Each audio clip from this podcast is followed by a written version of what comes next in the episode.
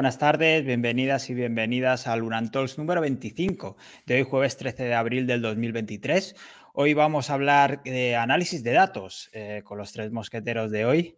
Eh, buenas tardes a todos y buenas tardes a los que estáis por el chat. No hace falta mucha presentación porque ya los conocéis a todos, pero vamos a ir uno por uno, eh, que, al menos toca. Pablo Moratinos, Data Driven Marketing, Growth Data Lead, tres y media School, un billete a Chattanooga. De todos los conceptos que se ven en la bio de Pablo, el más difícil de pronunciar es el que está en español. No sé realmente dónde nos dejará ese viaje. Analítica, WordPress, Product Hacker, formador, autor. Pablo es muy conocido en nuestro sector, pero es difícil de encasillar. Pablo, ¿cómo te sueles presentar? Pues mira, ahora cada vez más como especialista en analítica. La verdad es que he ido eh, afinando ¿no? con los años, aunque eh, siempre estamos a tiempo de hacer un leve giro a algún lado y algo que nos motive, algo que nos interese dentro de seis meses, pues cualquiera sabe. Pero ahora, ahora mismo sí llevamos ya unos años concentrados en esto. Bueno, parece que hemos atinado el tiro entonces, pero sí, ahora las profesiones ya no son para toda la vida, no, no, hay que ir reciclándose. El siguiente es Iñaki Huerta, director de ICAWE, analista digital, SEO y un poco blajatero desde que ha descubierto la inteligencia artificial. Encima dice que es data hacker, a ver si va a acabar haciendo nichos o peor, creando enlaces uno de los SEOs más respetados del sector, que nos volvió a todos locos con la optimización del crawl budget y luego nos dejó caos asegurando que el crawl budget no existía. Veremos qué mitos viene a desmontar hoy. Buenas tardes, Iñaki. Me has dejado caos tú ahora mismo con la presentación. no, nichos nunca, nichos nunca. Los nicheros son. Bueno, ya, yo creo que ya, hay buena, hay buena, buena relación y son gente muy maja, pero yo ahí no me vas a ver. Ahí no me vas a ver. Eh, ahora, hacks, los que, los que, los que quieras. Por supuesto. Todo lo, que, todo lo que sea eh, optimizar, automatizar y demás, ahí estamos.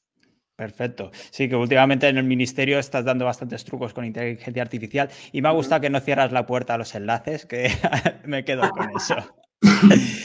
Y Carlos, Carlos de Díaz, se describe con las tres Is, inquieto, inconformista, impaciente. Y 2.0, así que quizá le salió mal la primera versión.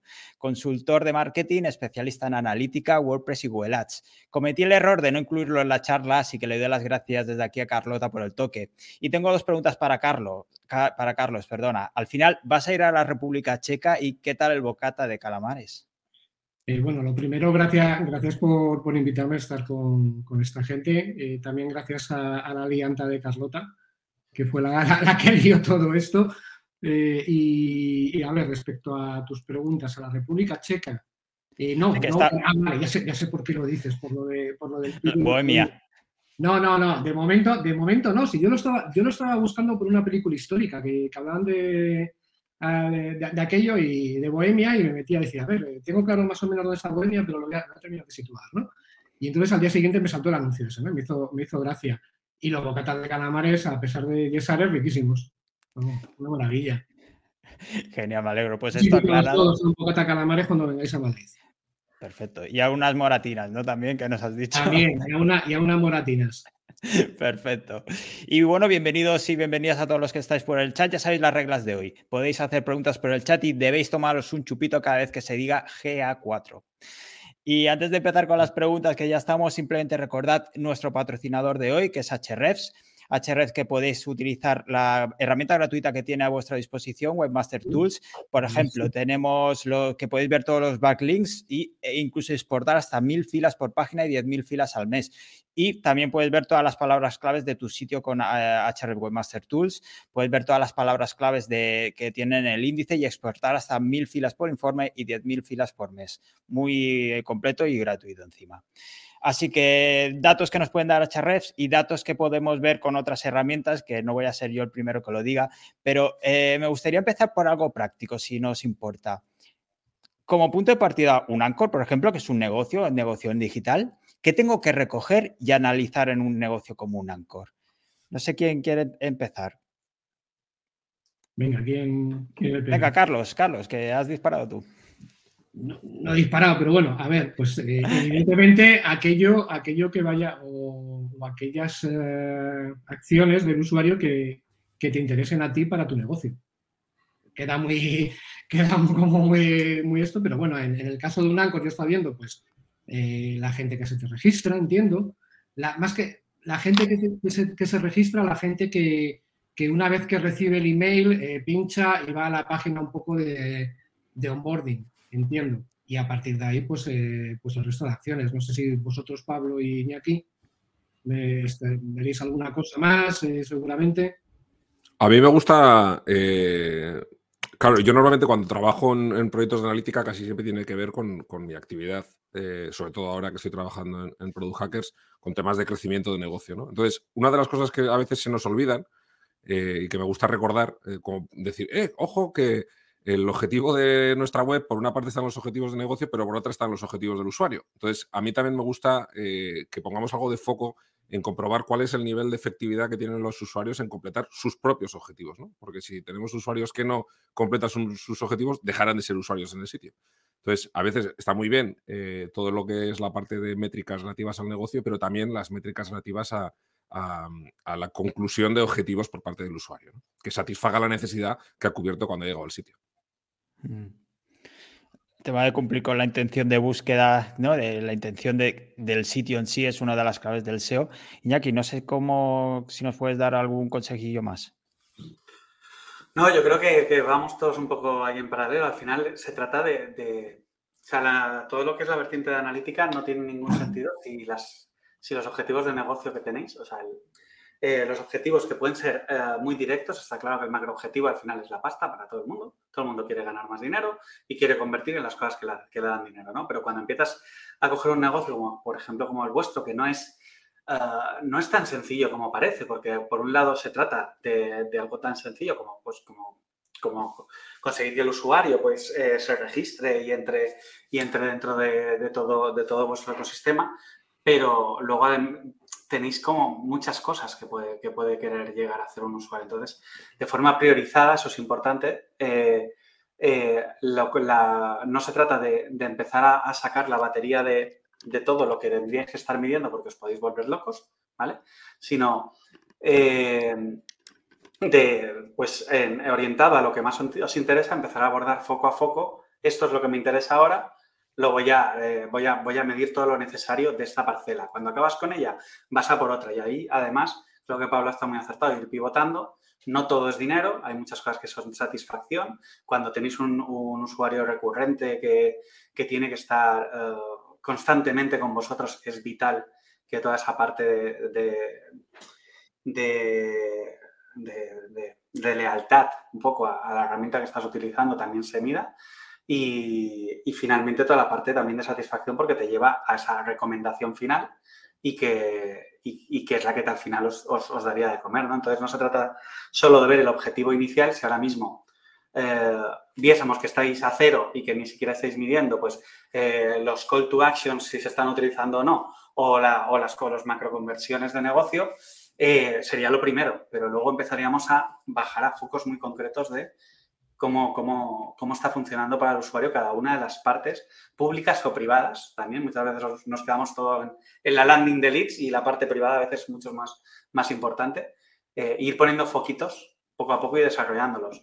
Yo creo que es el típico negocio, tú lo ves superficialmente, parece que hay poquito que medir y que luego empiezas a escarbar y dices, bueno, aquí, aquí tenemos solo para decidir cosas, tenemos para un añito y largo de, de trabajo.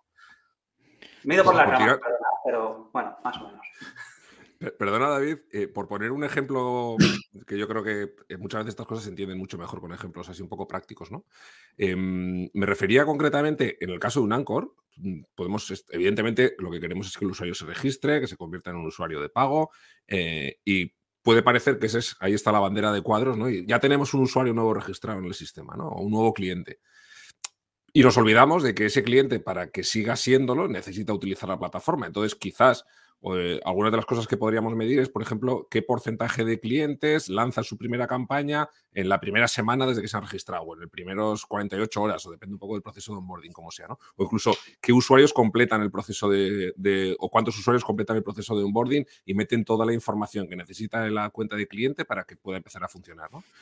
Esa parte, que a veces nos quedamos un poco en ese objetivo inicial, que yo creo que en, los años que lleva un poco la, analítica digital eh, empapando, si quieres, un poco en los negocios. Hemos sido, yo creo que ya ha quedado eso bastante claro, quizás no tanto como nos gustaría, pero bueno, yo creo que sí que hay un grupo muy importante de, gente que ya lo está aplicando. Y se olvida un poco de esa parte luego de, por eso, por eso hacía un poco hincapié en ese punto. Os he, lanzado el melón ya de, un Anchor, ¿no? Como un caso concreto, pero no sé qué es lo primero que hacéis cuando os llega un proyecto. Imaginaos, yo tengo este, un Anchor o el que sea, ¿qué hacéis para entenderlo, para ver qué necesitáis medir específicamente, cómo desgranáis ese paso a paso al principio? Carlos, ¿qué, haces cuando te llega algo así? Mm, yo lo primero tengo una reunión con el cliente para entender y para intentar alinear eh, pues lo que yo ya he podido ver a lo mejor un poco antes de, ese proyecto, de ese sitio, con lo que él está esperando ah, y, bueno, pues un poco hacer, analizar, o sea, o preanalizar, hacer una auditoría previa con el cliente eh, de voz, de, bueno, tú qué es lo que esperas eh, obtener, qué es lo que, qué es lo que quieres, cómo va tu negocio, comprender un poco eh, lo, lo, que es la parte del negocio. porque si no, yo me puedo poner a, a, pensar en métricas o a pensar en etiquetas y eso no tiene nada que ver a lo mejor con el cliente. Entonces, lo primero es hablar con él. Pues ya digo lo, que suelo hacer. Hmm. No sé si tienes algunas preguntas clave que, sueles hacer siempre. Mm, no. Bueno, eh, depende del proyecto, depende cómo lo haya, eh, cómo lo haya visto, un poco si es un sitio web eh, y, y que vea, tenga una primera idea, pues más o menos empieza, empieza a dirigir al, cliente o empieza a preguntar, bueno, ¿tu objetivo cuál es? O, qué, es lo que, es lo que estás buscando eh, con el negocio, o entiendo que estás buscando esto, es así, o sea, un poco, un poco ahí, eh, esa parte, pero vamos, no, no, tengo, en esa parte quizás, y mira que soy de, guionizar cosas, eh, no, no, tengo todavía un guion para eso. Eres más de improvisación aquí, ¿no? En la entrevista. Vosotros, Pablo, Iñaki, ¿qué, pensáis al respecto? ¿Cómo os enfrentáis pues a un nuevo proyecto? Me mojo un poco antes, ¿vale? Eh, a ver, yo creo que ahí Carlos está muy acertado. O sea, eh, un proyecto analítica, en realidad esto debería pasar en cualquier área de marketing, ¿vale? O sea, eh, si tú no entiendes un mínimo de los objetivos por los que te están llamando, mal vamos, ¿no? Y luego eh, con lo cual eso ya empieza directamente en la etapa comercial. O sea, cuando tú ya estás haciendo la propuesta, tienes que orientarte a, cuál es la necesidad que se pretende cubrir con datos. Porque es muy bonito hablar de, la analítica lo puede todo, podemos entrar en todos los frentes posibles, la realidad es que te encuentras luego con gente que viene buscando un proyecto rápido de CRO, eh, a gente que busca un proyecto muy profundo de CRO, gente que lo que busca es una implementación eh, a medida muy potente, ¿vale? O eh, lo que pide ahora todo el mundo, migrar a GA4, ¿vale? Chupito. Entonces, esa es la primera parte. Una vez estás acotado a, dónde tienes que ir, es esencial entender todas las singularidades del negocio lo más rápidamente posible. Nosotros, por ejemplo, ahí nos metemos mucha caña, nos damos una semanita, mientras vamos consiguiendo accesos, hacemos lo que llamamos el dossier de, proyecto y ahí intentamos verlo todo, qué funnels tienen, cómo es su definición de producto, cómo lo categorizan, qué les da dinero, qué no les da dinero, eh, cuáles son las vías de, negocio que ahora mismo están trabajando y luego un detalle muy tonto pero que es súper útil, que es la, cultura del dato que hay en la empresa con la que estás trabajando. Porque una, una empresa que está muy acostumbrada a trabajar los datos internamente, no le das el mismo tipo de respuestas que una empresa que directamente sabes que le vas a tener que masticar informes casi de semáforo rojo y verde, por poner los extremos, ¿no? Entonces, todo eso tienes que averiguarlo lo antes posible porque mientras no lo sepas, eh, todo lo que avances puede estar mal o puede no estar alineado con la empresa. Entonces, lo más importante al principio es conocerles, eh, tener mecanismos, vías eh, para, conocer las singularidades del negocio lo más rápidamente posible. Ese es el inicio de todo. ¿No? Eh, no sé, y ahí le dejo a Pablo que ponga la, la guinda final. Mira, el, por el plan cotilleo, ¿eh? ¿eh? una cosa que, es la primera primera que suelo hacer cuando me atacan, cuando me llega un, correo electrónico, un formulario de contacto, una llamada a un cliente, cualquier cosa, para mí lo primero, primero, primero que hago siempre es intento llegar al sitio o a la aplicación, o depende del producto digital que vayamos a analizar, eh, de la forma más casual posible, eh, a través de buscadores o depende un poco de a través de la, de la App Store o lo que sea. Y, cacharreo un poco por el sitio. Intento ponerme la piel de, su cliente potencial sí puedo intuir un poco de qué va el asunto. Si es en el navegador, me hablo a la consola y echo un vistazo en ver lo que hay detrás. Sobre todo porque ya de alguna forma me va a generar cierto eh, contexto del usuario y sobre todo también eh, hasta qué punto se han estado tomando la analítica en serio en, la casa de ese cliente hasta ese momento. ¿no? No, es algo muy profundo, no es algo muy detallado, pero bueno, ya puedo empezar a ver si el sitio ha sido instrumentado más o menos bien, si hay eventos, si puedo de alguna forma empezar a olfatear un poco por dónde va el asunto. ¿no? Y luego, evidentemente, ya da ahí un poco el salto a la reunión con el cliente. Pero siempre me gusta haber hecho, haberle stalkeado un poquito, ¿no? Esto es como si fuéramos a tener una cita ciegas y pues te pones a echar un vistazo por ahí a ver qué sabes de, esa chica o de ese chico que te, te, puede interesar, para ir ya con una cierta idea. No, me, no, no suelo hacerme mucho prejuicio, ¿eh? porque a veces lo que ves depende de un montón de factores que, que que, no dependen directamente de la persona con la que vas a hablar o del responsable, ¿no? Pero ya te puedes hacer un poquito una idea. Y luego, pues básicamente eso, en, la, en, esa reunión fundamental con el cliente, pues sobre todo tratar un poco de, entender cuáles son los clientes que tiene o los que espera tener, pues, qué cosas les motiva, em, de qué forma crea conexiones emocionales con ellos, un poco comprender el, contexto de la relación con el negocio para poder, para poder hacer una idea luego de los, de los siguientes pasos que tenemos que hacer. Y una vez tenéis habéis hecho esta fase de recogida de información, mm, ¿cuánto esperáis a sugerir o implementar ciertos cambios? Porque hemos hablado muchas veces, sobre todo en SEO, que es el, sector más familiarizado, el tema de las auditorías SEO. ¿Tenemos que hacer una super auditoría para eh, presentarla toda y luego empezar con los cambios? ¿O podemos ir sugiriendo pequeños cambios en cuanto veamos una, un semáforo rojo, por ejemplo? No sé qué piensas tú, Iñaki. Pues yo creo que no estamos en la misma situación. De hecho, yo en SEO lucho mucho cuando hacemos SEO, lucho mucho contra el concepto de auditoría clásica de, hola, voy a hacerte tu auditoría, nos vemos dentro de un mes y pico, ¿vale? Lo odio, ¿no? Entonces, y viendo que es imposible que de, entrada puedas entrar ya con una consultoría y al mismo tiempo tal, eh, lo hacemos, pero lo hacemos ya tratándolo prácticamente de reunión semanal y, y de otra forma, ¿no? Pero la analítica, al final, tú piensas, al final te están llamando para que de un negocio que no tienes ni idea ni de lo que ha vivido, ni de su historia, ni nada, tú tienes que venir a decirles cómo deben tomarse sus problemas. Ya, ya no cómo solucionarlos, sino, sino cuáles son las claves para responder a sus problemas. Entonces, tener las narices de, empezar a provocar cambios y mediciones de objetivos a la semana de conocimiento, dos semanas, pues lo he dicho, para, mí es, pues, eh, no sé, eh, eh, es muy osado, ¿no? Para no decir tacos.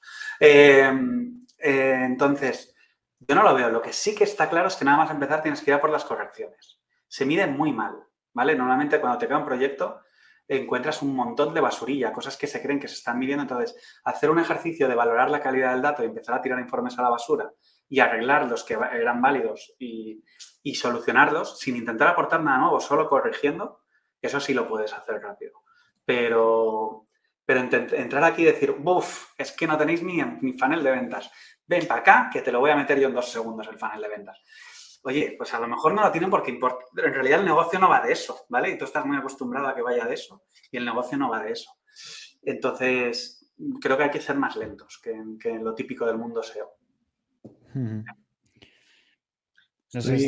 Estoy de acuerdo con. Es que, es que me estaba acordando ahora cuando hablaba Iñaki esta mañana justo, que estaba, estoy preparando, vamos, en un cliente una, una migración y, de repente, todavía no entiendo por qué, están midiendo todos los clics de la, de la home, lo están midiendo como eventos separados. Los clics, dices, ¿por qué? Entonces ha sido como de... Y, además eh, todo ello etiquetado con una etiqueta, con un activador eh, y demás para cada clic diferente. Cuando de repente miras y dices, hombre, todos estos los puedo agrupar en uno, en que es una cosa un poco técnica. ¿no? Entonces, vamos, esta mañana ha sido de revisarme todo, coger y como mínimo decirle, bueno, pues de momento lo voy a dejar con las etiquetas mínimas y con los activadores mínimos, ¿no? Para que, para que esto no sea un caos.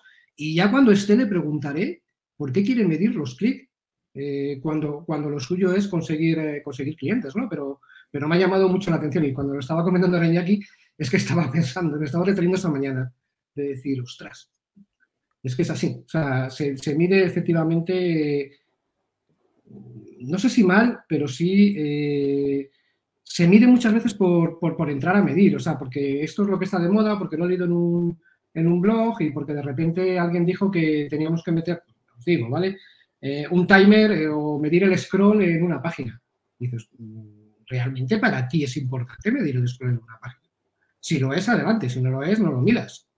No... Pues entonces, eh, ya digo, es, muy cierto lo que comentaba ahora mismo Iñaki. Hay una cosa ahí, además, que me parece que es muy, es muy inteligente y sobre todo mm, demuestra cierta experiencia, ¿no? De año, todos los años que lleva Iñaki currando de esto ya lo habrá pasado muchas veces. Que es que tú no puedes llegar a una reunión o a tu primera reunión con un cliente si quieres después de una auditoría incluso rápida, como comentaba antes, ¿no? Del stalkeo ese que haces antes de tu primera cita y decirle, mira, esto lo estás haciendo mal, esto lo estás haciendo mal, y vas poniendo ahí tachones, ¿no? En la lista de cosas que tiene.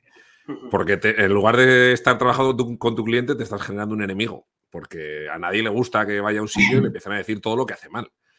O por lo menos la forma en la que se lo digamos, ¿no? En lugar de decirle, mira, aquí tienes una oportunidad para hacer no sé qué, en lugar de, mira, esto lo estás haciendo mal. Y lo comento porque a veces una cosa que suele pasar, depende un poco del tamaño de empresas con las que trabajes, te puede pasar que de tu informe con todos los errores que se están cometiendo, eh, vayan con ese informe a la consultora que les montó eso o a la gente que le está llevando el marketing y te monten una reunión a triangular en la que te tengas que enfrentar a ellos encima y, y decirles a ellos, a otro profesional, mira, esto lo has hecho mal, que muchas veces eh, está hecho mal por ciertas condicionantes, muchas veces del contexto del propio negocio, porque el presupuesto no llegaba y lo han tenido que hacer de aquella manera.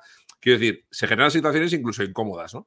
Eh, yo, eso un poco con los años aprendes un poco a lidiar con esas situaciones, pero sobre todo a intentar no hacer, como decía antes, un poco prejuicios, ¿no? Y decir, bueno, pues sí, vamos a, dar estos primeros pasos, vamos a analizar lo que se puede hacer mejor o mejorar o, donde podemos detectar más, más oportunidades, y vamos a tomarlo con cierta calma. Vamos a intentar entender por qué se ha hecho así también, porque quizás hay algún motivo para hacerlo así. Además de esta dataditis, ¿no? Esta manía de, querer medir todo, que es, a lo mejor no es, necesario, ¿qué otros errores soléis encontraros a la hora de revisar proyectos de este tipo?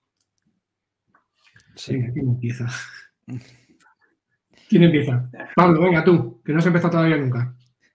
Eh, errores. Eh, bueno, eh, yo creo que el, principal error con el que nos encontramos es que hay gente que está tomando decisiones con datos erróneos, precisamente, ¿no? Que está tomando, está midiendo mal algunas cosas y está tomando muchas decisiones en base a eso.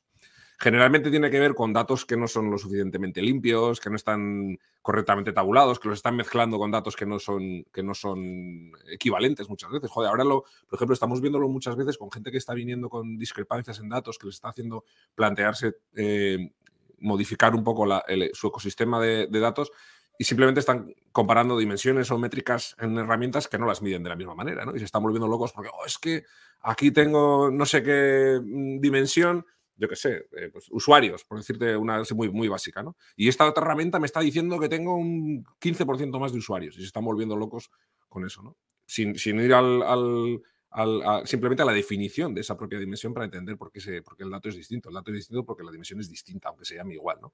Y esto en un momento en el que nos encontramos con, negocios que están midiendo, pues yo qué sé, con Google Analytics 4, con Amplitude y con HubSpot, por deciros algo así un poco más, más roto, pues, pues, pues nos pasa eso, ¿no? Entonces, yo creo que ese es eh, uno de los principales errores es que no utilizamos ni siquiera un glosario común de, nombres, de dimensiones y de métricas, incluso de estrategias en muchos casos, que hace que nos encontremos con, discrepancias que, no son tales y que nos obligan a, o que nos invitan a tomar decisiones incorrectas.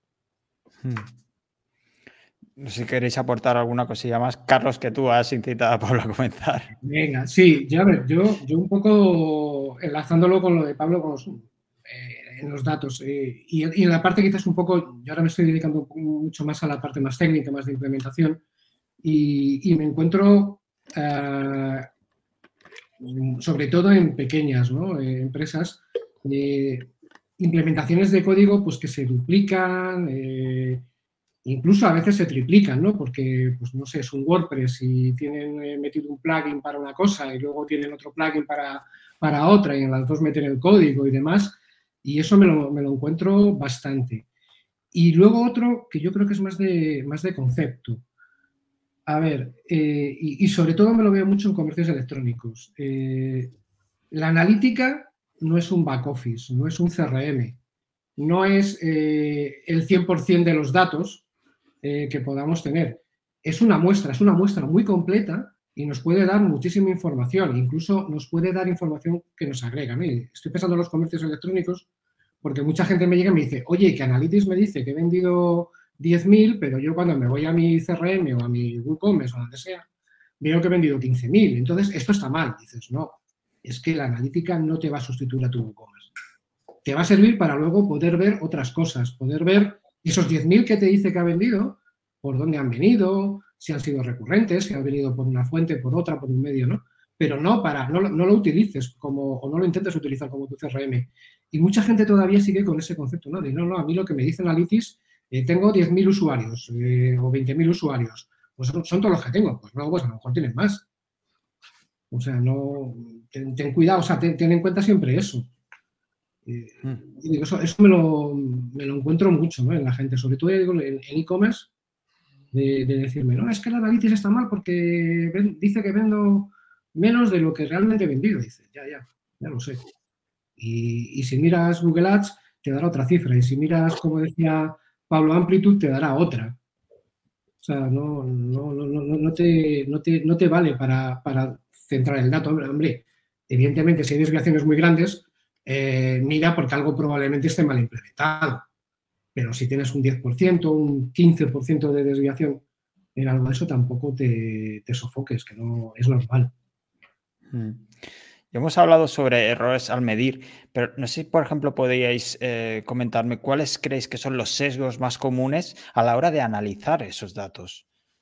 Iñaki, tú no sé si te has enfrentado a esto de decir, vale, debo tener en cuenta esto para no dejarme llevar por según qué creencias, sesgos, básicamente. Bueno, yo ahí te diría lo, que más nos encontramos nosotros al hablar con clientes. O sea, nosotros tenemos un perfil de cliente que normalmente es empresa tirando a grande, ¿no? O negocio digital muy desarrollado, eh, lo que implica que casi siempre hablamos con, personas que a nivel de digital y de datos se manejan, ¿no? Entonces, muchas veces los, aparte de los insights surgen de la propia empresa directamente que ellos también están mirando sus datos, ¿no? Entonces, yo creo que lo que más nos encontramos ahí es el, no saber eh, entender em, cómo se formulan KPIs, ¿no? Eh, cuándo es válida una variación, cuándo no lo es, y que eso te lleve a dos cosas. Una, no darte cuenta de cuándo estás empezando a, coger una tendencia negativa y no darte cuenta en absoluto, y, o asustarte cuando no toca asustarte, ¿no? Y eso se produce pues, sencillamente por... Eh, porque muchas veces gente que viene mucho de los presupuestos, se fija mucho en estoy cumpliendo presupuesto o no, y las tendencias de tráfico no tienen nada que ver con eso, ¿no? Entonces, cuando tú empiezas a, no mirar, a no saber, a no tener definidos ciertos KPIs eh, básicos del comportamiento del usuario o de las tendencias de tus campañas y eh, le sumas eh, el hacer una comparación temporal de los datos que, no es la correcta, ¿no? El típico yo miro año sobre año y mientras sea más alto el dato ya va bien. O el famoso le meto la regla encima de la gráfica de tendencia de Analytics a ver si sube o si está bajando, ¿no? Eso no es saber mirar datos, ¿no? Entonces, cuando te encuentras con las cosas, entonces nos llegan muchos avisos de incidencias que no son tales. O, por ejemplo, yo hay un caso que pongo mucho cuando doy clases, que es el de una vez que nos avisaron en julio de que, de que el tráfico se había ido a tomar vientos y cómo puede ser si no hemos tocado campañas desde abril eh, y no se ha tocado la web desde abril porque estamos en temporada alta, tal. Y cuando mirabas dices, no, es que claro, tú la tocaste en febrero y lo que estás viendo ahora es el resultado de la bajada de tendencia de febrero. Pero el problema es que estamos en julio y no te habías dado cuenta. Y llevas cuatro meses perdiendo pasta, ¿no? Entonces, creo que el, problema es, el no saber hacer la comparación de, los datos, porque luego hay gente que, es más capaz de llegar a ciertos niveles, que a lo mejor, oye, yo no entiendo muy bien que es un usuario recurrente, vale, analiza el nivel que puedas y encontrarás cosillas, ¿no? Pero, pero sobre todo el problema es cuando empiezas a, hacer correr a la gente, a levantarse del sitio, eh, por no saber eh, manejarte con, con, el análisis básico de lo, que, lo que es un insight y lo que no es un insight eh, a la hora de observar datos. No sé si me he explicado bien, ¿eh? pero creo que, creo que es el problema más grande, que la gente presupone que sabe analizar. Y hay veces que hay que explicarles un poco el cómo se analiza, qué es un KPI, cómo se compara un tiempo con otro tiempo, qué es el JOY, qué es el MOM, qué son las deltas, que, ¿vale? Y entonces nos ponemos a analizar. Hay por aportar una cosa, ¿eh, David, que eh, mm. comentabas lo del. Me, he hecho gracia el, concepto de sesgo, como, como, los sesgos cognitivos y tal, como fenómenos un poco, eh, como atajos mentales, ¿no? y yo me he puesto ya, estaba, estaba escuchando a que estaba divagando un poco en la respuesta mentalmente, pensando un poco en los, los, clásicos sesgos que se utilizan en el mundo del marketing y tal, ¿no? Y me ha venido a la cabeza uno casualmente, eh, hablando un poco de lo que decía Areñaki también, que tiene, puede tener que ver con el sesgo del, del, coste hundido, ¿no? Que es el de cuando nosotros hemos realizado un esfuerzo muy fuerte en determinada campaña de adquisición, por ejemplo, y te vas a los informes de, de analítica y dices, venga, vamos a ver qué tal ha funcionado esto, ¿no? Y retorcemos la, analítica hasta que justifique la inversión que hemos hecho, en lugar de eh, evaluar el rendimiento de la, inversión precisamente con los datos. ¿no? Estamos de alguna forma justificando. Esto se ve muy bien sobre todo cuando estamos utilizando, eh, no sé, modelos de atribución así que, están muy eh, orientados a justificar inversiones, por ejemplo, en, paid, en, publicidad en buscadores, por ejemplo, y cosas de este tipo, donde toda la atribución persona que pasa por un anuncio de Google Ads, haga lo que haga después o tarde el tiempo que tarde en convertir y tenga los puntos de contacto que tenga con el, con el, con el, eh, con el negocio, lo vamos a atribuir a la campaña de Google Ads. Pues de alguna forma hacemos eso, ¿no? Estamos eh, de alguna forma estrujando el, dato para que nos lleve a, justificar el resultado que nosotros queremos. empezar a analizar sabiendo, sabiendo, lo que quieres que dé el análisis es lo. Exacto. No. Y sabiendo, y lo peor es cuando a veces te ponen la tesitura de no, no, no. Es que tiene que decir esto tu análisis. Ya, pero es que no lo dice. O sea, aquí lo que sale es que habéis tirado el dinero. No, no, pues no, no, no me pagas para que, para que te diga lo contrario, ¿no? Y eso es verdad, pasa mucho, ¿eh? Además, de manera indirecta, ¿no? Muchas veces estás hablando con la persona que tiene que tomar decisiones con esos datos que tú le estás compartiendo, ¿no? hemos encontrado esto, y te va haciendo preguntas y tú estás viendo que esas preguntas están orientadas a que vayamos estrujando el dato para llegar ahí, ¿no? O sea, aunque no, no conoce, digamos, la técnica para llegar ahí a través de, del, del dashboard, del panel de control que estemos viendo, te intenta llevar hasta ahí, ¿no? Y lo estás viendo y, bueno, es bastante, bastante divertido, por decirlo de alguna forma. Yo también añadiría que eso se da mucho con el, cuando, cuando justo cuando estás en ese tipo de situaciones, es el tema de, buscar la incidencia, explicar el todo con la incidencia. ¿Vale? Que es cuando el típico abro el top 10 de URLs y me veo una incidencia en las tres primeras. Eso supone un 1% de tu negocio, pero tú ya has explicado, porque lo, podemos llevar a SEO. O sea, una caída de posicionamiento y ves mucha gente. No, yo veo que ha caído en listados. ¿Por qué ha caído en listados? porque tus tres top URLs son de listados, ¿vale? Entonces tú ves solo eso y en realidad la caída es en otro sitio, ¿no? Entonces el no, eh, muchas veces ves eso, ¿no? Que, te, lo preguntan así, te dicen, no, esto ha ido genial porque mira este producto, el producto estrella lo estamos vendiendo genial, ¿no? Entonces eh, también se da, ¿no? Pero suele ser, suele ser en la línea que dice Pablo, que cuando, cuando ya hay una intención detrás. Hmm. Carlos, no, sé si quieres comentar alguna cosa. Iba, a hacer un añadido ahora para la de Pablo. Sí, por favor. Pablo, porque la herramienta que no podemos nombrar, porque si no nos tomamos muchos chupitos, creo que se está cargando bastantes modelos de atribución, con lo cual eh, nos, va, a dejar sin, armas para eso. Sí, mm. cada vez más, ¿no? Los, van eliminando, no, no, sabemos lo que están haciendo, así que... Mira, antes se comentaba lo de usar GA4 como GA4, GA4, como CRM, ¿vale? Eh, y, también digo, eso también se lo ha cargado GA4, porque, porque ahora mismo la cardinalidad, como lo uses como CRM, te la destroza, te inutiliza la cuenta. Entonces, así a nosotros nos está viniendo genial para desmontar CRMs.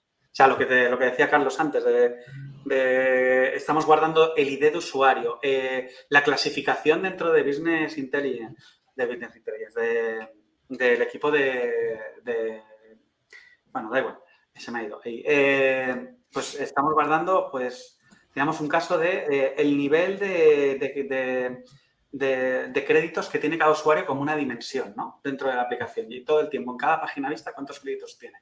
Todo eso, GA4 lo destroza, o sea, te inutiliza la herramienta, como lo metas. Entonces, eh, eso, eso está bien porque al menos nos estamos cargando muchos de esos datos de IDs, de numeritos sueltos y tal. Y, bueno, va a desmontar muchas cosas, también tiene, desmonta cosas buenas, pero también desmonta cosas malas. Hmm. somos más conscientes, yo creo, de esos límites que nunca, ¿no? Eh, de, todos los problemas que genera la cardinalidad. Yo creo que parece que eh, hemos llegado a un momento en el que nos han dicho, se acabó el cachondeo, vamos a hacer las cosas bien, los límites son estos, no nos lo vamos a saltar porque si te los saltas ya no te muestro información. Está, mm. Yo creo que está bien, está, está mal porque mm, nos, nos, está cortando eh, cosas que veníamos haciendo hasta ahora, pero está bien porque también genera también un, poco buenas prácticas, ¿no? Ayuda a que pues, no nos queda más remedio, por lo menos que, que hacer buenas prácticas. Ahora que salías que a cuatro tenía alguna pregunta, pero antes nos preguntaba David por el chat, ¿alguna vez os habéis encontrado un cliente al que convencer de la importancia del análisis? Cada semana. no, perdona, Pablo, ibas a, contestar ahora. Sí, a ver, en, realidad no mucho, porque ya cuando llegan, eh, llegan con el dinero en la mano, ¿no? Vienen para, para, pagarte precisamente porque les ayudes a analizar. Entonces, en principio, están convencidos. Otra cosa es que eh, la persona con la que tú te reúnas no sea la persona que paga, ¿no? Entonces puede ser que, que incluso al trabajar contigo descubra un poco sus vergüenzas en algunas cosas y por eso sea un problema. Pero en general, pensando en el cliente como un negocio, no como la persona, no como el interlocutor que tienes tú, en general no, porque eh, yo, creo que al margen de que ya hay una cierta cultura del dato a nivel, a nivel negocio, por lo menos a partir de determinada dimensión de negocios, eh, es muy fácil eh, llegar a, realizar un match entre lo que el análisis les puede ayudar a generar mejor rendimiento de su negocio. ¿no? Y el, cuando empiezas a hablar de pasta, todo el mundo se pone de acuerdo muy rápidamente. O sea, en el momento que estamos los dos alineados al mismo lado, de vamos a conseguir mejorar el rendimiento de este negocio, y más cuando estamos hablando de crecimiento, sea del tipo que sea, eh, enseguida nos ponemos de acuerdo y mm, en mi, en mi caso, por lo menos, la experiencia es que suele haber relativamente poca fricción si el cliente ya viene un poquito con cierta experiencia y, generalmente pues es bastante sencillo empezar a remar juntos. Pero hay de todo, claro. Hmm. Por aquí Nacho nos hacía otra pregunta. Eh, ¿Qué materia deberíamos enfocarnos en aprender primero para analizar correctamente? Por ejemplo, estadística. Buen melón, el tema de cómo nos formamos para ser buenos analistas. Eh, no sé si tenéis alguna sugerencia, algo que tengáis en mente, materias, no está Mal. No está mal la estadística como un buen punto de, toque. Yo, desde luego, todo lo que no sea empezar a trabajar directamente con herramientas ya me parece una buena idea porque es de las cosas que, más se centra casi toda la... O sea, cuando hay gente que está pensando en ser empezar a trabajar analizando datos, que siempre está empezando, bueno, ¿qué curso de qué herramienta me hago?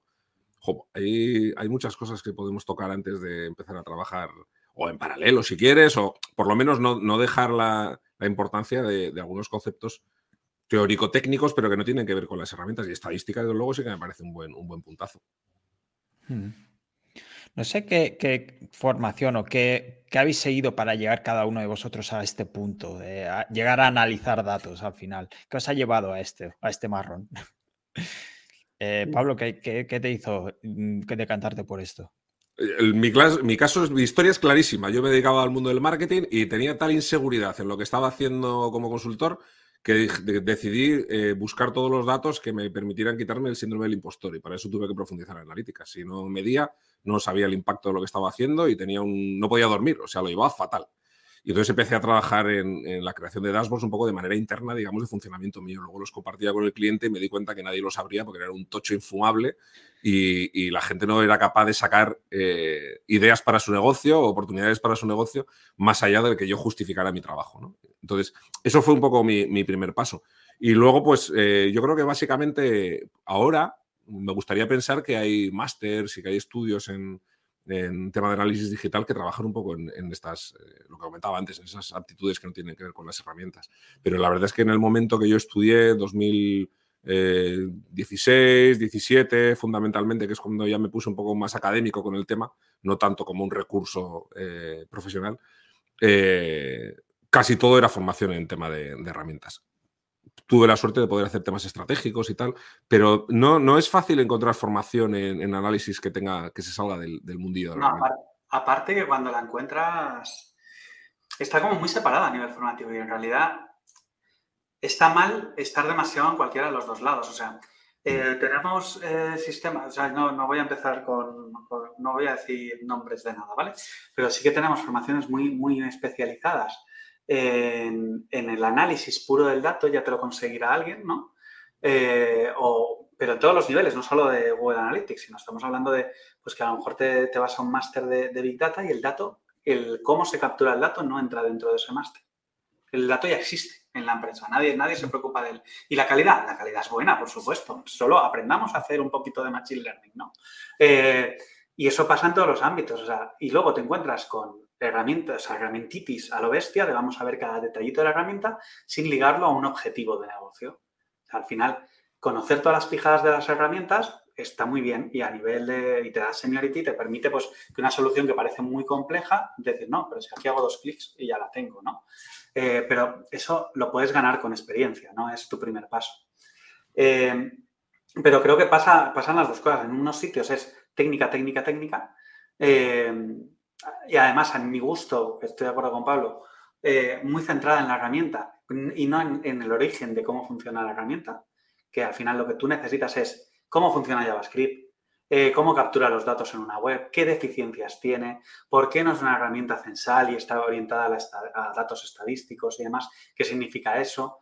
Eh, y luego aprender toda el área de, cómo se manejan los datos, que ahí la estadística puede ser un buen punto de inicio, pero hay más cosas, ¿no? O sea, entender unos mínimos de todos los canales de marketing también es esencial, que también es un problema que tiene mucha gente. Dice, no, yo sé analizar, pero si no sabes cómo se mueve una campaña de social media, no sabes cómo se mueve el email marketing, y a mí das tú que insights les consigues a esta gente, ¿no? Porque les vas a decir chorradas, les vas a decir cosas que no vienen a cuenta. O sea, y ahí con SEOs, pues igual, ¿cuántas veces a un SEO ha venido un analista que no tiene ni idea de SEO y le ha propuesto que, de, que, por qué no que por, qué no capturamos tráfico de toda esta zona que es todo fin content, ¿no?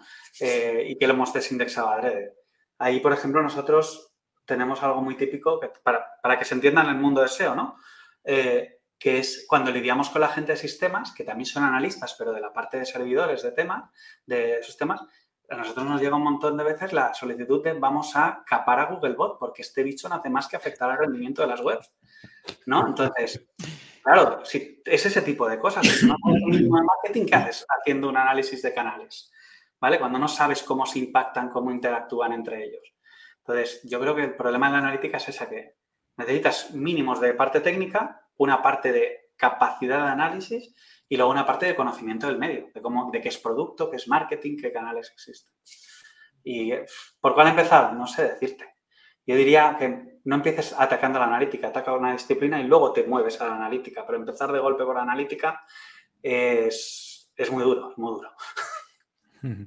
Esto que comentaba ya que al principio me, ha recordado también a, una cuestión que es bastante eh, interesante, que yo me he encontrado con gente que está haciendo cursos de Google Tag Manager, por ejemplo, por mencionar una herramienta muy habitual, y cuando llevan un tiempo y ya están creando etiquetas y poniéndoles activadores y creando variables y tal, todavía no saben en realidad muy bien qué es lo que hace Tag Manager. Saben que es algo que tiene que tenerlo entre la web y, Google Analytics o cualquier otra plataforma, pero no saben muy bien lo que hace un gestor de etiquetas. Y esto es un problema, porque si tú ya sabes lo que hace o entiendes perfectamente cuál es la utilidad de un gestor de etiquetas, pues podrás aprender cómo funciona Google Tag Manager y en muy poquitos pasos podrás saber cómo funciona el, su par en, Adobe, por ejemplo, ¿no? que es algo que muchas veces eh, haces en la transición, o sea, es una transición bastante simple si dominas uno, eh, con sus particularidades, pero, pero es algo que si no sabes bien lo que hace un, gestor de etiquetas, pues probablemente te va a costar muchísimo más. ¿no? Entonces, tendemos mucho en centrarnos en la mecánica muchas veces eh, y no nos quedamos eh, no entendemos muy bien para qué sirve la plataforma. ¿no? Y no digamos ahora ya si encima estamos hablando, pues no sé, de contenedores en servidor, de Web Manager y todo este tipo de cosas, ¿no? que le metes una capa de dificultad y de, funcionalidad de alguna manera que si no sabías lo que hacía Web Manager en el, cliente, como para, como que sepas lo que hace en el servidor, ¿no? Genera, hace que sea todo, que se mueva muchísimo más despacio todo, ¿no? Hmm. Ya has salido varias veces y quería preguntaros por el tema de GA4. Eh, nos vamos abocados a eso, básicamente, pero no sé qué os falta ahora mismo en GA4, qué nos gusta, además de las funcionalidades legacy que comentaba el otro día Iñaki, eh, ¿qué, le falta a una GA4, Carlos? mucho. Los Reyes Magos del GA4. Le falta, le falta mucho, vamos a ver. A mí, por ejemplo, cosas, cosas que he hecho en falta, que haya, eh, por, o sea, por ejemplo, por, empezar a lanzar, eh, que haya pues, eh, más posibilidades de hacer agrupaciones de contenido de lo que hay ahora, porque ahora, creo que tienes un parámetro y luego el resto no te aparece bien en los informes. temas a lo mejor como, como las anotaciones que podíamos hacer antes. para mí eran súper cómodas, ¿no? Poder dentro de un gráfico, dentro de, dentro de un informe poder hacer una anotación para, ver, me resultaba cómodo. Eh, últimamente que arreglen el debug, porque no sé qué le pasa al debug view.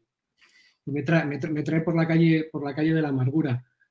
Y ya un poco más, más a lo mejor específico, y eso creo que llegará, eh, una posibilidad de hacer una gestión de los, de los informes que, que, se pueden publicar y de las colecciones que se pueden publicar uh, un poquito más avanzada. Es decir, que yo pueda llegar en una propiedad y decir, mira, pues Pablo, cuando entra, la interfaz que va a tener es esta, esos son sus informes.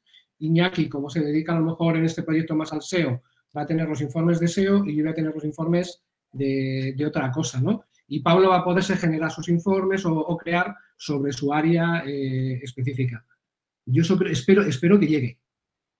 Y, y, es una de las cosas que, que estoy un poco más, eh, más siguiendo a ver, a ver cómo, cuándo, cuándo deciden seguramente muchas más cosas habría, no sé. No sé.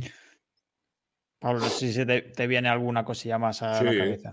A mí lo de las anotaciones me mata. Es una chorrada eh, que parece sencillísima, pero me mata. La verdad, lo reconozco. Hay, hay algunas cosas que a mí me revientan particularmente. No, no me voy a, no quiero ponerme muy técnico. ¿eh? Em, una de ellas, por ejemplo, es que haya dimensiones simétricas que no podemos llevarnos a Locker Studio, por ejemplo, que las tengas en las exploraciones de, GA4 y no te las puedes llevar a Locker Studio. Eso me pone negro. O sea, cada vez que... ¿Qué ocurre con todas? Por ejemplo, con Google Ads, eh, yo estaba el montando un informe y no me puedo llevar directamente las conversiones por momento de conversión. Y me ha matado, me ha matado. dices, vale, macho. Pero que estemos hablando de esas herramientas de Google y que haga esa cosa. además que es, no sé, no sé en base, yo todavía no he pillado en base a qué va eso, en base a qué. no, va en ninguna base. Son tres, equipos, en una carrera y con tres jefes distintos y no se hablan entre ellos. Pues fíjate. Pues, por ejemplo, eso me revienta mucho. Y luego, otra que es una tontería del nivel del de las, del de las anotaciones, eh, que no podamos hacer envíos de, exploraciones por correo electrónico de manera automatizada, que se envíe un PDF todos los lunes a las 9 de la mañana al CEO. Joder, macho, o sea, que tengamos que montarnos un sistema de dashboarding solo por eso, que igual es simplemente un embudo, una, una tabla simple, pues que no podamos hacer eso, tío. O sea, hay niveles de em, funcionalidad operativa, digamos, muy básicos que todavía no lo tenemos en marcha. ¿no? Y a mí eso me da rabia porque eso no tiene que ver con, con adaptarte a una nueva herramienta o, pero bueno, de todas formas, yo no soy el típico hater ¿eh? que, está todo el día dándole cera a Well Analytics 4 porque tiene mucha fricción con la migración. Yo estoy, a mí me gusta, estoy contento, me parece que la evolución es positiva. Todavía estamos en una fase muy, muy inicial, ¿Que deberíamos haber estado más avanzados? Pues probablemente sí, pero es verdad que también tenemos muchas cosas que son muy interesantes y yo soy un... Yo, disfruto trabajando con el Analytics 4, salvo en esas situaciones de fricción máxima, pero en general disfruto porque nos, está abriendo muchas puertas y se han corregido algunos errores históricos que tenía la herramienta bastante heavy. Hmm. Ya que tú no sé si quieres aportar o, quieres decir alguna cosilla buena, que cada vez que se habla GA4 sale alguna noticia, estamos todos esperando a ver el hilo de Iñaki para que nos lo traduzca. Para que venga la, parte positiva, en fin. Em, a ver, yo te diría, yo creo que hay tres cosas que, fallan en GA4. Fallan. Una es que la, no han gestionado bien a la comunidad, lo han hecho fatal y se están poniendo a todo el mundo en su contra por el, tema de apretón en tiempos, por no hacer una guía, por no, ¿vale? Por no gestionar bien esas partes. Y eso hace daño, porque lo bonito que era la comunidad de compartir cosas, un montón de cosas con conocimiento en GA3, GA4 volveremos, pues tardaremos en volver a tenerla, ¿no? Porque hay mucha más mm, esfuerzo dedicado en criticar a la herramienta que en cómo se usa esto, cómo se hace lo otro, y tardaremos en, sacar toda esa parte. ¿Vale? Eh, y eso es lo que te nutre, ¿no? Lo que te da ideas, que veas que alguien, ¡hala! Lo que ha hecho este tío pues lo aplico a mi proyecto de otra forma y lo hago mejor, lo publico. Y luego viene él y me, pasa por delante y me pico. Y eso es lo que te hace manejar bien las herramientas. Eh, el segundo punto sería básicamente que la acaben de una vez, ¿no? O sea, salió de beta hace mucho, podrían acabar la herramienta de una vez, ¿vale? Que ya está bien, ¿no? De roadmaps que intentando todavía conseguir cositas que ya hacía la antigua cuando ya no es beta. Pero bueno, como decía Pablo, eh, vamos por muy buen camino. Los cambios de este último año han sido de no puedo trabajar a Oye, ni tan mal. Yo ya puedo trabajar con GA4 sin ningún problema. ¿Echo de menos cosas? Sí. Eh, ¿Me tengo que ir a Looker o a descargas de BigQuery cada 2x3? Sí, pero puedo trabajar ya. Y de hecho trabajo mejor en muchos puntos, con más capacidad de sacar los datos de lo que trabajaba antes. ¿Vale? Y el, problema, el último problema que no lo van a solucionar porque la herramienta no está hecha con ese pensamiento es que procese algo, por lo mínimo que sea, dentro de la propia herramienta. Que tú le des un dato y lo mastique antes de dártelo, porque todo lo que hace es, tal cual le llegan los datos de GTM, él te los da. Y no hace nada con los datos. Entonces, eso son muchas limitaciones que de cosas que antes te masticaba la herramienta por detrás, que no es un tema de carencia, no es que no está acabada, es que no se quiere que sea así la herramienta y nunca va a ser así. ¿no? Y directamente, pues por ejemplo, toda la gente que dice, no, es que Google Analytics 4 está hecha para ser manejada con BigQuery. Perdón, pero las canales, todo el marketing en BigQuery, olvídate, no sirve para nada. ¿No? Entonces, mm, bueno, no sirve para nada, pero es muy complejo trabajar esa parte. Entonces, eh, ¿por qué? Pues porque te han, puesto el conector de BigQuery antes de que lleguen todas las señales de marketing. Entonces, como lo quieren hacer así, pues no se puede hacer otra cosa. Eh, entonces, yo creo que un poco esos son los tres problemas. Y los he dicho en orden de importancia. Es decir, el primer problema de Analytics es su comunidad. ¿Vale? En cuanto a la comunidad, no le queda más remedio que mirárselo de verdad y dejar de quejarse. Empezaremos a volver a vivir todos esos posts con un montón de trucos y la gente empezará a aprender de verdad. Y a eso le quedan dos meses para que empiece a suceder. Así que. Mm. Ahí hay una oportunidad buenísima, ¿eh? Esto que comenta Iñaki, la verdad es que es algo. Es, eh, se ha generado un nicho otra vez, que es el de los tutoriales de Google Analytics, que estaba mm. mega, mega trillado. Y ahora de repente, ¡pum! Eh, claro, ha volado todo y todavía hay una oportunidad ahí eh, increíble. Por lo menos, o incluso para los que utilizamos los pods como con los pods de, o la generación de contenidos alrededor de Analytics como una fórmula de tomar apuntes personales, incluso, ¿no? Que en mi caso es mi iniciación en el mundo del, del blogging fue así mi, propio cuaderno de apuntes, que sigue siendo así, la verdad, en todo en, lo que tiene que ver con este tema, por lo menos. No sé, no sé Pablo, el primer, el primer punto de, que, ha comentado Iñaki, no sé a qué te recordaría. El tema de, estar, eh, digamos, a espaldas de la comunidad. sí, en, en WordPress vivimos algo parecido con la implantación del editor de bloques de Gutenberg en su momento, fue también una cosa como que hubo que. Y, y es un poco. Además, mira, ha seguido una carrera parecida a lo que decía Iñaki, ¿no? Que, ha habido mucha resistencia inicial, pero es verdad que el avance era bueno, la idea era buena y que ha ido puliéndose. Lo que pasa es que, claro, que necesitamos también tiempo eh, y que, no, sé, que nos han hecho algunos deberes, sin duda. ¿Y con qué herramientas complementáis, además de GA4, vuestro, qué utilizáis en vuestro día a día? Por ejemplo, Carlos, ¿con qué te apoyas actualmente? ¿Para analizar o para los proyectos? Sí, para analizar básicamente, ya que estamos con los datos. Para analizar básicamente Looker y, y Looker de estudio y Spritset. Básicamente. Básicamente. Para hacer toda la fontanería por detrás sí que utilizo otras herramientas pero bueno, para analizar esas dos. ¿Vosotros, Pablo y Iñaki, mm, os basáis en esto o utilizáis alguna cosilla más? Sí, yo creo que para mí el, triángulo sería Google Analytics 4, Tag Manager y Google Sheets. Eh, es verdad que nosotros hacemos mucho análisis de producto digital y para eso Amplitude nos viene muy bien. Y además, ahora que, mm, que Google Analytics 4 se basa fundamentalmente en eventos eh, lo que es el etiquetado en paralelo para Amplitude y para Google Analytics 4 se ha simplificado mucho para nosotros, porque ahora podemos crear los eventos de forma muy similar, con lo cual es más, más eficiente. Y yo soy bastante fan del recorrido que está haciendo Microsoft Clarity. Me está gustando mucho cómo va evolucionando. Es verdad que también está todavía en esa situación en la que, bueno, hay cositas que, que pulir y tal, pero me está gustando cómo, cómo funciona y está pasándole por la derecha herramientas de pago muy, muy conocidas en todo lo que tiene que ver con, generación de mapas de calor, grabaciones de sesiones de usuario y tal. Para, analítica cualitativa me parece muy interesante y la verdad es que me, gusta, me gusta mucho. Hmm. Yo te sumaría, o sea, el tema de, que necesitamos herramientas cualitativas, Hotjar, Clarity, lo que sea, ¿vale? Eh, necesitamos un reemplazo de Optimize, como sea. Eh, ¿vale? Para hacer el testing, ¿vale? A nivel de captación de datos, seguro. Luego, a nivel de trabajo de los datos, Google Sheets es la gran navaja suiza es, y es brutal, ¿vale? Cuando la aprendes a manejar y ahora con IAS, que tú le pides a la IA, oye, no tengo esta función en Google Sheets, házmela, y se la pones y, ya Google Sheets tiene una función nueva, ¿vale? Eh, es genial, ¿vale?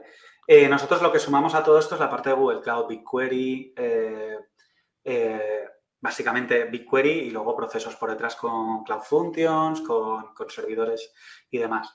Eh, se lo sumamos porque muchas veces eso, lo que hacemos es ya trabajos ya además de ingeniería del dato y la verdad es que la, realidad cambia mucho. O sea, cuando ya tienes procesos que directamente no atacas Analytics, sino trabajas a, datos consolidados, ya cruzaditos, bien modelados, que realmente son los del negocio, eh, luego le vuelves a conectar un Looker o le vuelves a conectar un Google Sheets. O sea, acabas en el mismo sitio. Pero el, potencial de la herramienta pues, pues cambia mucho, ¿no? Tanto en SEO como en, analítica. Eh, y luego lo que tenemos, lo que intentamos hacer es eh, no, no, ponernos ahí encerrados en no existen más. Al final tú trabajas con alguien, ese alguien tiene un entorno estate abierto de mente. Si te toca trabajar de cerca con la gente de, Google Ads, pues te toca, utilizar, te toca utilizar la parte de Google Ads. Si vas a un proyecto donde se está utilizando Microsoft Power BI, pues a por Power BI. No, a nosotros eso no nos ha dado miedo, lo que pasa es que luego lo decimos, te vas a un proyecto, te dicen, esto lo hacemos los dashboards con no la conoce ni tu tía. Oye, pues nosotros queremos aprender, no la conoce ni tu tía, eso me parece un buen sistema, ¿no? Eh, entonces, eso te permite ir ampliando un abanico de, herramientas, muchas veces las tachas después del proyecto y otras veces, pues, aprendes cosillas. Entonces, eh, hay que, también hay que hacer un poquito el esfuerzo de acercarte al ecosistema digital que tienen tus clientes en cada caso.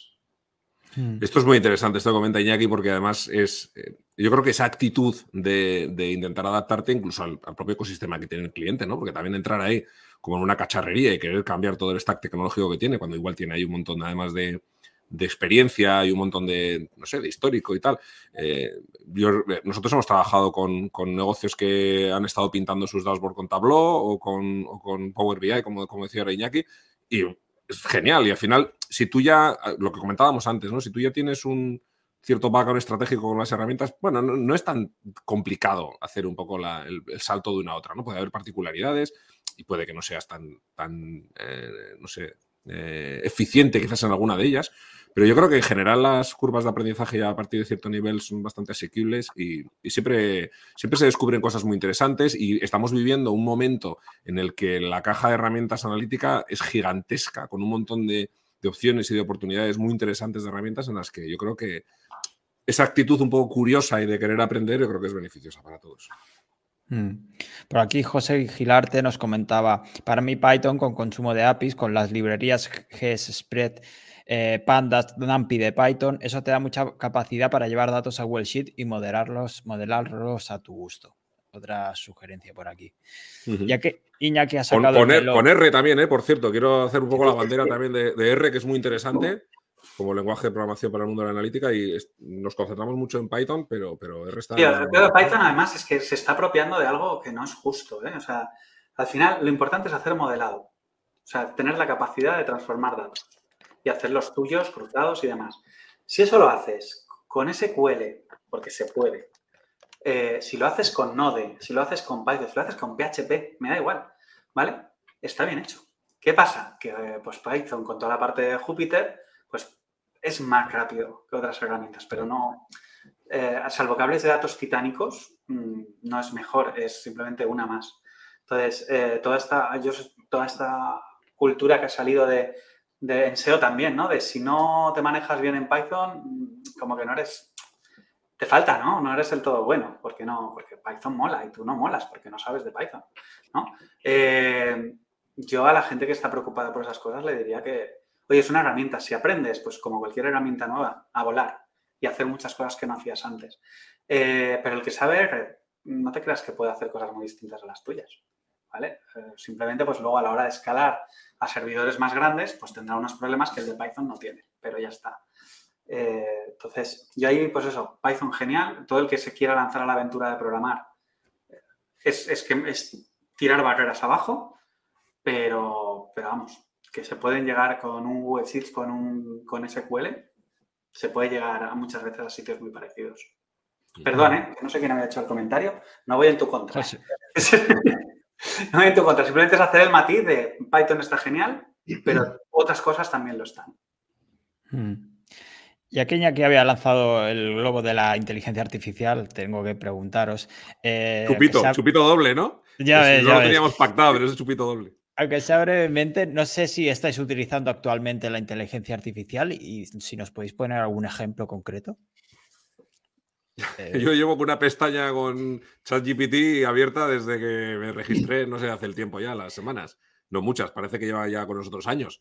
pero llevo con una pestaña abierta en el navegador perennemente porque estoy todo el día eh, tirando de él. Mira, eh, dos, dos, usos súper, súper sencillos, que, porque muchas veces, sea, quiero decir, ahora mismo tú puedes estar montando proyectos muy gordos, ahora yo creo que saber de inteligencia artificial es montar un servicio que vaya contra la API de cualquiera de estas herramientas, no utilizarla como que utiliza una calculadora, ¿no? Que es lo que estamos haciendo. Pero incluso en ese nivel se pueden hacer cosas divertidas. Yo, para mí, se ha convertido en mi mejor asistente para expresiones regulares, eh, para corregir eh, eh, errores en JavaScript, que en lo que yo pues, me defiendo, pero no soy ningún crack. Y, muchas veces pues, no sabes muy bien qué es lo que está fallando o alguna, alguna historia que no sabes muy bien cómo afrontar, pues para eso lo estoy utilizando continuamente. Es, yo creo que es mi, compañero fiel, por ejemplo, en Tag Manager. Yo creo que ya tengo la, pestaña de Tag Manager y la de, y la de ChatGPT abiertas en paralelo, para que te hagas una idea. Joder. Eh, Carlos? Yo, a ver, quizás un poco menos en, el enfoque que se le está dando últimamente de crear contenidos o crear, como decía Pablo, un poco códigos, aunque bueno, cierta, alguna vez sí, para alguna cosa de, alguna campaña de preguntar en Google Ads, de preguntarle por títulos o por cosas, a ver si puedo optimizar. Y de momento parece que está funcionando lo que me propone. Pero más que en eso, sí, y en algo que no se habla mucho, eh, en todo lo que es la, automatización de campañas de, publicidad.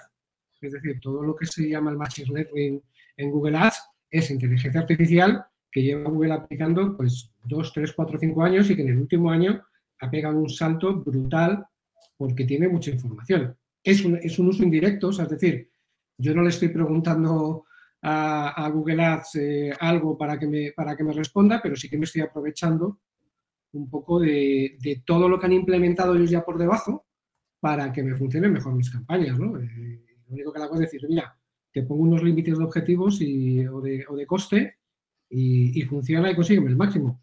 Y me lo está consiguiendo. Le digo que es, es un poco un enfoque distinto ¿no? al, que se, al que se ve últimamente, ¿no? porque mm.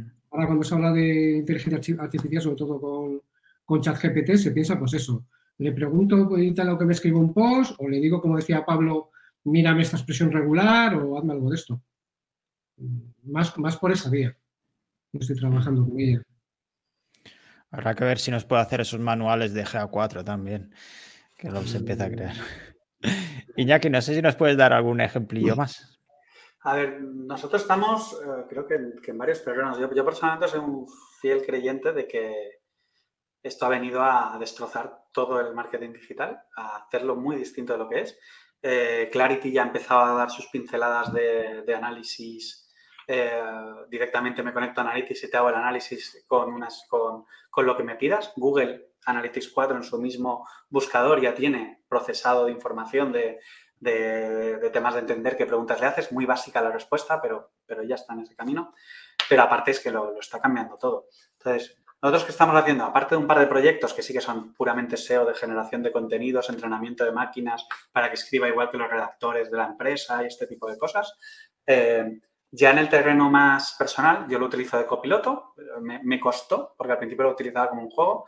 cierto momento coges, le das al, crear acceso directo, que tenga su propia pestañita separada del navegador. Ya no es una pestaña, para mí es una aplicación y está todo el día encendido. Y de copilotos, cualquier cosa que tengo que pensar, se va para allá la pregunta y, el primer fragmento de código ya me lo deja hecho. ¿no?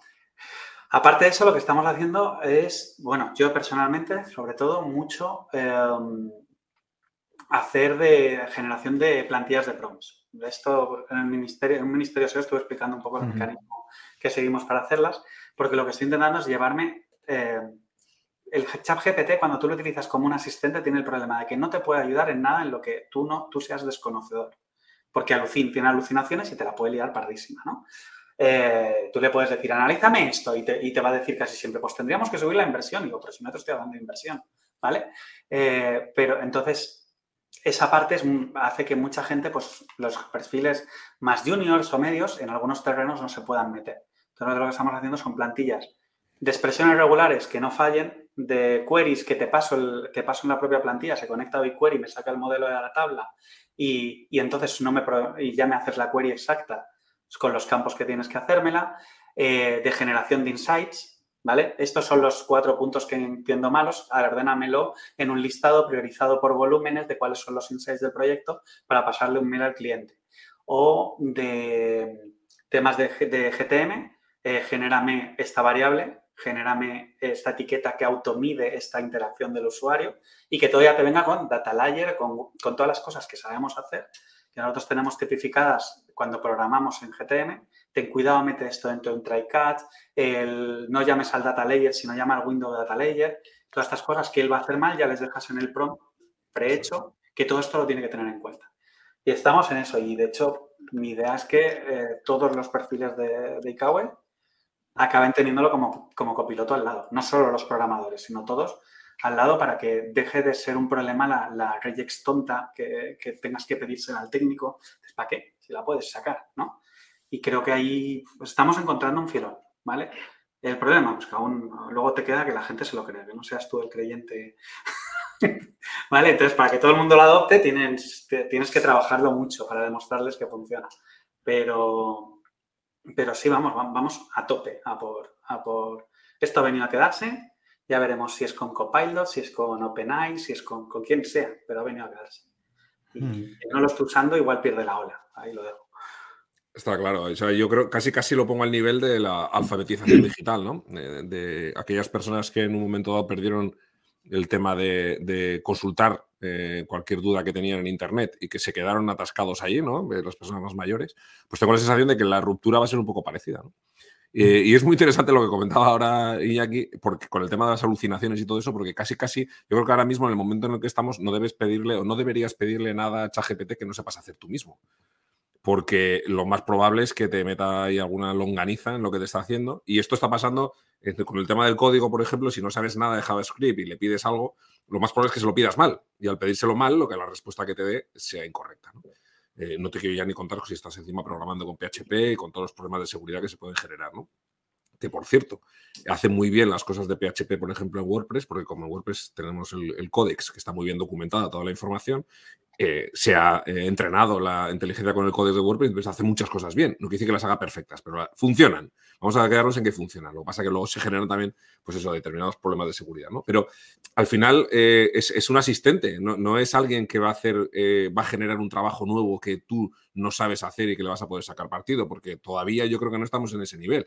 Probablemente lo estaremos, ¿no? Pero sí que es un asistente perfecto eh, para poder solucionar eso. Y mira, lo que comentaba Iñaki, a mí me ha recordado, nosotros tenemos una herramienta de documentación de experimentos en, en Product Hackers y hemos implementado la inteligencia artificial dentro precisamente para crear la documentación que va al cliente, ¿no? En el que no tengamos que estar redactando todos los resúmenes, todos los contenidos, sino que simplemente le arrastremos bullet points y que con eso vaya construyendo un documento que se pueda presentar al cliente, ¿no? Y te ahorras un montón de trabajo en documentación y ahí, por ejemplo, como ya la fuente original, los datos iniciales que le metemos a la herramienta están muy bien afinados y en base un poco al entrenamiento, al contexto y todo esto del uso de la herramienta, lo hace cada vez mejor, ¿no? Y en eso estamos mm, experimentando que, estamos comprobando que efectivamente se gana muchísimo tiempo y por tanto pasta. Hmm. ¿Pagáis GT, el chat GPT Plus? Sí. Yo, no, pago, yo, no, pago, Twitter Blue, pero eso sí. Yo no pago, pero, pero, te explico por qué. O sea, yo estuve ahí varias veces de, de, de, de porque nosotros estamos pagando por la API. O sea, ya estamos pagando una pasta por, por, por a, a OpenAI. Lo que pasa es que dices, ¿me activo el chat GPT Plus? No. Digo, bueno, al final se lo voy a activar a toda la plantilla. Lo dudo. ¿Vale? Que se la, se aplique. Entonces, ¿cómo quiero hacer yo los prompts para que ellos los usen? ¿Con una herramienta que ellos no pueden usar? O, o, o ya me voy a, voy a tomar ya la decisión, no sé lo que va de GPT, 20, 20 euros. 20 ¿no? dólares, sí. 20 dólares, o sea, que, que, te lo puedes permitir sin ningún problema, pero es distinto cuando dices, bueno, vamos a coger y el coste empleado le subimos a cada empleado 20, 20 dólares al mes, que no pasa nada. O sea, si son herramientas que vamos a usar, sí, pero para tirar el dinero porque sí, cuando aún no lo usan, pues no. Entonces me, me, puse la obligación de no, pero vamos, cada vez que alguien me enseña algo de GPT-4 es como, ¿y por qué no? O sea, ¿por qué no? Vale, y, estoy ahí un poco, igual ahora después de esto digo, ah, ya está, venga, lo damos de alta. Pero... pero... Necesitabas la última excusa, el último empujoncito. A, a, ver, te tienes que quitar de unas para ponerte en otras. Yo a mí tenía el anuncio de Sky Showtime, eh, el Twitter Blue y ChatGPT 4, pues el Tuviste vicio. que elegir. Eh, síndrome de early adopter, ¿no? Mm. Ya, chicos, eh, la última pregunta que ya nos hemos pasado de la hora. Eh, ¿Cuánto de análisis de datos debe conocer cualquier profesional dentro del marketing?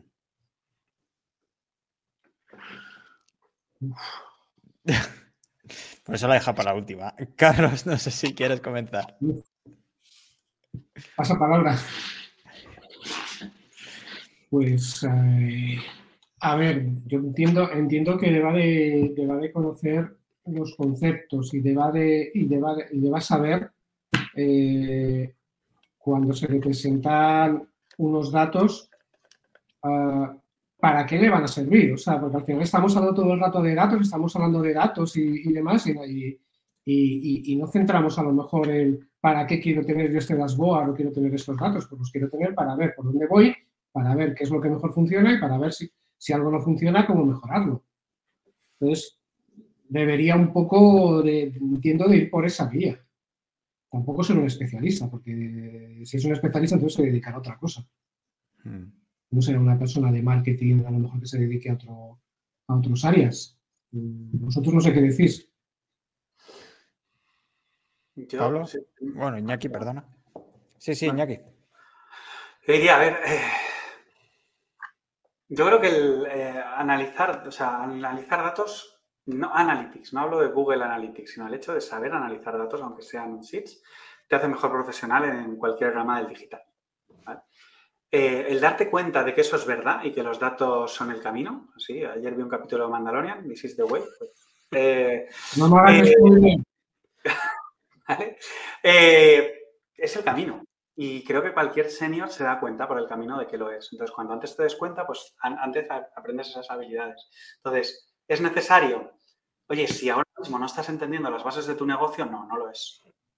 ¿No? O sea, si tú estás empezando a hacer SEO, estás empezando a hacer Google Ads eh, y te, tendría que preocupar mucho más cómo funciona una campaña, qué tipo de, acciones son las que tienes que hacer y demás, ¿no?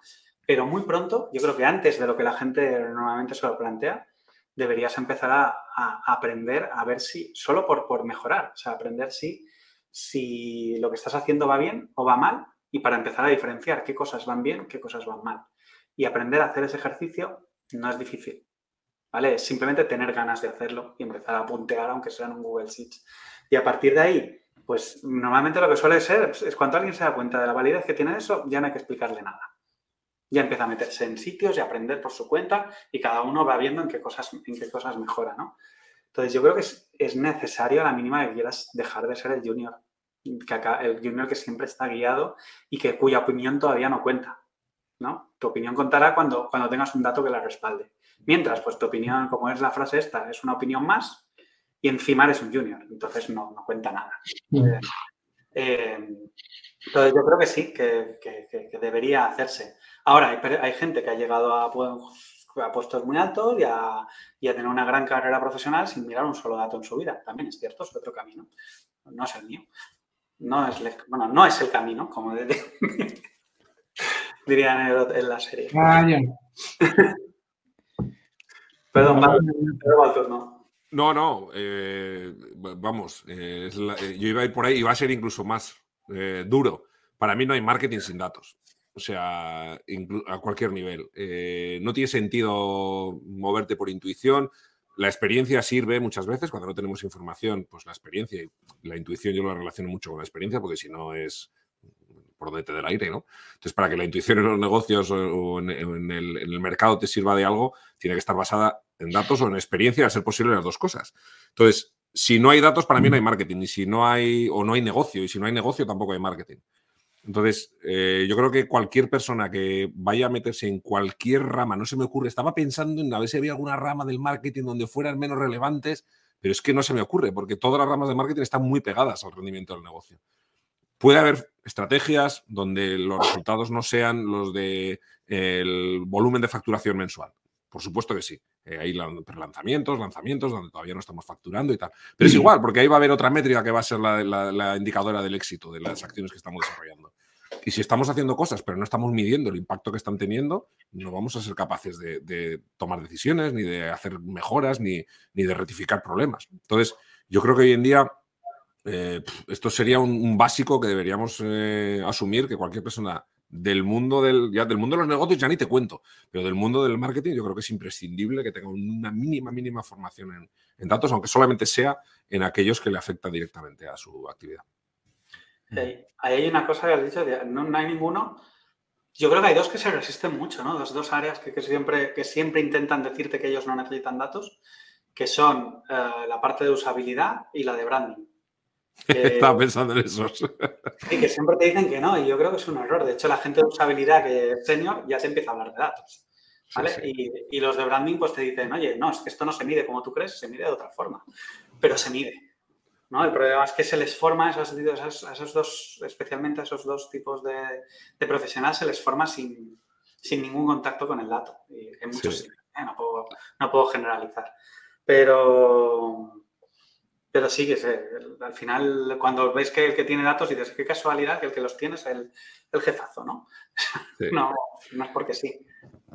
Yo, a mí me recuerda esto siempre a, a, no sé, año 2013, 2014 aproximadamente, que se corría un poco la, el, el, el, bulo, por la leyenda urbana, de que no se podía medir el ROI cuando estabas trabajando en campañas de, de, de social media o, campaña, o gente que estaba trabajando como community manager, que no se podía medir el ROI de las, de las acciones en redes sociales. ¿no? Fíjate, o sea, lo vemos ahora y dices, madre mía, o sea, eh, qué, herejía, ¿no? ¿Cómo vas a estar haciendo no, no, afuera? Tuvimos un caso, tampoco, no diré marcas, pero una, una marca en la que nos pues, tenía una inversión brutal en social media, fueron de los primeros que se lo creyeron en serio. Y, y, cuando vimos datos nos pusimos ahí a rascar y básicamente demostramos que al principio muy bien, pero que habían perdido una millonada. Y, de hecho lo que llegó fue, eran tan fuertes que nos llegó el mensaje de el informe está muy bien, no podemos criticarlo. Ahora tenemos orden de que no volváis a analizar social media nunca más. y yo, vale, bien, hemos hecho daño, hemos metido la pata, ¿vale? Eh, pues que hay veces que, que, ir contra ese tipo de tendencias, pues ya puedes llevar los datos que quieras. Sí, sí. Pues déjame hacer la última pregunta que salía por aquí muy rápida. José Girarte decía, una consulta, ¿qué tan importante consideráis el análisis de registros, logs, desde vuestra perspectiva? Además, si pudierais proporcionarme un tamaño mínimo del proyecto, por ejemplo, a partir de 20.000 o 50.000 URLs. No sé si... En los, en los, logs está la verdad absoluta, ¿no? Lo que pasa es que está muy sucia, pero, pero, es de las pocas verdades que tenemos. Lo que pasa es que está muy sucia. Eh, esto seguramente yo creo que la, por, la, por, la, forma en la que lo plantea, creo que está más, más relacionado con el SEO, la consulta, ¿no? De cada, de cada SEO. Uh -huh. no, no, es, no es mi área especial. Yo creo que aquí Iñaki puede aportar mucho más y Carlos lo sé. Iñaki, sin duda. No, yo, yo os puedo decir, los logs hay mucho mito en SEO porque es cierto, tienen la verdad absoluta. Es el único sitio donde te dice realmente por dónde pasa Google y por dónde no pasa Google el único sitio donde Google no mete la zarpa a, a mentirte o a decorarte la información. ¿Vale? Pero eh, yo creo que no son. Es la de la suite de herramientas SEO, que sería el crawling, eh, Google Search Console, eh, distintas herramientas de, de, de rastreo de, la, de, lo, de, lo, que es la propia interfaz web, que voy a sacar a Hrefs como gran patrocinador ¿no? del evento. pero los logs serían de las últimas, ¿vale? Los logs tienen un cometido muy importante a la hora de ver cuando tienes problemas de crowd budget, cuando tienes un problema que Google no llega según qué zonas, dejar de empezar a entender por qué. Y solo en esos casos. ¿Qué proyectos pueden tener problemas de crowd budget? Pues mm, ya te digo que los de 1000, 10.000 URLs no deberían tener demasiados problemas de crowd budget, ¿vale?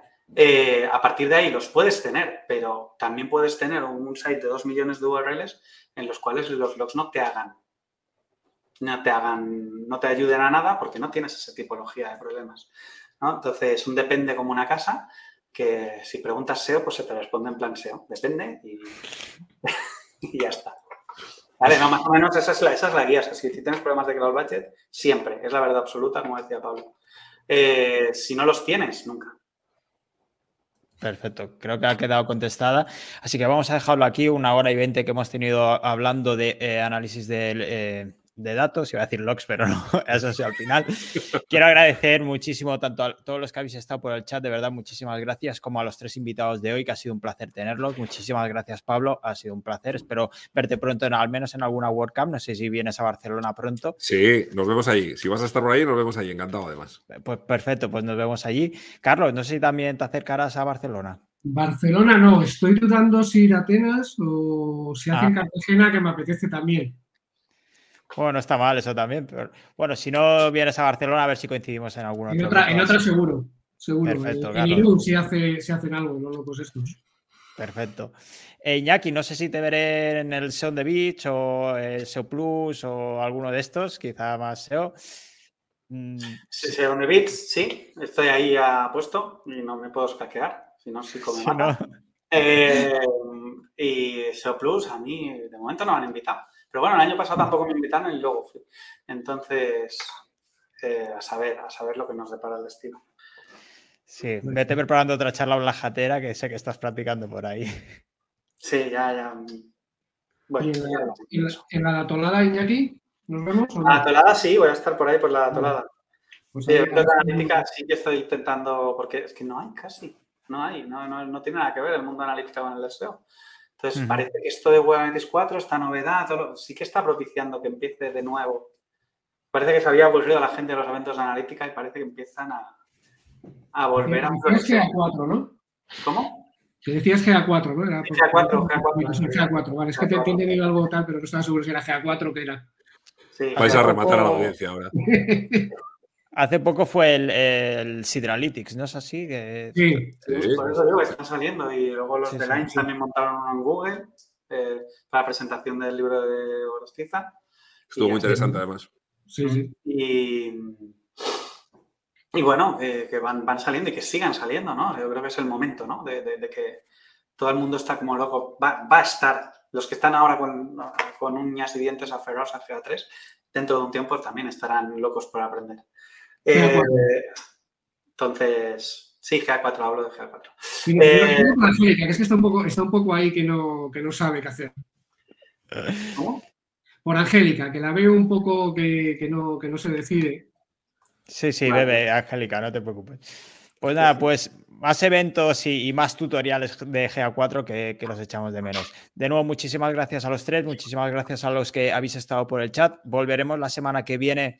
Eh, tenemos tres directos la semana que viene, el martes hablando de SEO para e-commerce, el miércoles con el noticiero y el jueves hablando de negocios digitales con eh, invitados muy top. Y volveremos con HRS, por supuesto, que es nuestro patrocinador de contenidos durante todo el mes y nos acompañan y estamos muy contentos. HRS, como decía Iñaki, la herramienta de confianza. Así que muchísimas gracias a todos y nos vemos el jueves. Que tengas un buen fin de semana. Hasta luego. gracias.